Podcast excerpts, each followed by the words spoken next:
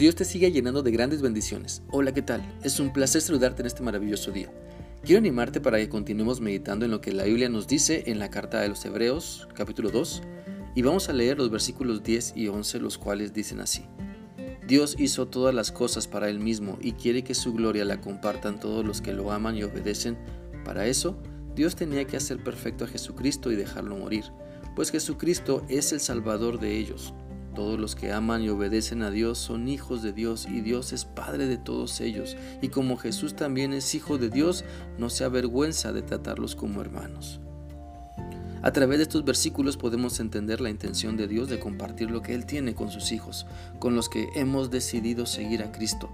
Todo lo que Dios ha creado no se lo ha guardado para Él mismo, sino que quiere compartirlo con nosotros para que también disfrutemos de su gloria, de todo lo que tiene y lo más importante que tiene para nosotros es la salvación.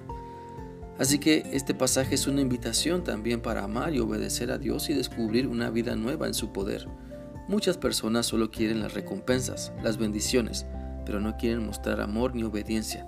Sabes, Dios el creador de todo, el soberano del universo, el todopoderoso, te ama y quiere lo mejor para ti. Sin embargo, desea que vivas como Él te pide para que sus bendiciones puedan fluir y tú puedas disfrutar mejor lo que tienes. Porque lo más importante en la vida es tener una relación personal con Dios a través de Cristo. Si como padres terrenales, mira, nos sentimos felices cuando nuestro hijo o hija obedece, también Dios quiere demostrarte todo lo que ha preparado para ti cuando regresas a Él, cuando le buscas, cuando le obedeces y le demuestras que le amas así como Él te ama a ti. Por lo tanto, Cristo vino para que nos acercáramos a Dios. Él es el único medio de salvación.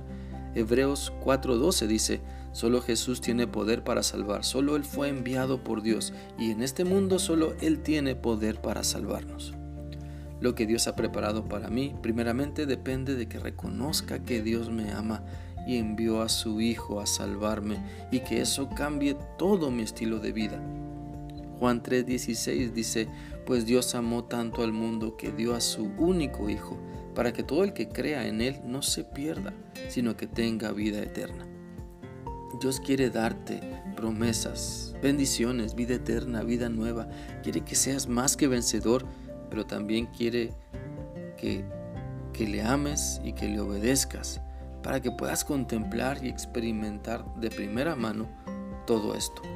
Entonces no dejes que tu apatía te aleje de Dios. No permitas que tu comodidad con lo material y tu incomodidad con lo espiritual te lleve a desperdiciar el tiempo y tu vida tan valiosa que Dios te ha dado. Te animo para que puedas reconocer todo lo que Dios está haciendo para llamar tu atención con la intención de que regreses a Él, de que te des cuenta de cuánto te ama y se interesa por ti hasta el grado de dar a su único Hijo para que te salve. Tú y yo teníamos que pagar el precio por nuestros pecados, pero Cristo ya los pagó. Tú y yo teníamos que pagar el castigo por nuestras faltas, pero Cristo llevó nuestro castigo. La Biblia dice en Isaías 53 del 4 al 6 lo siguiente.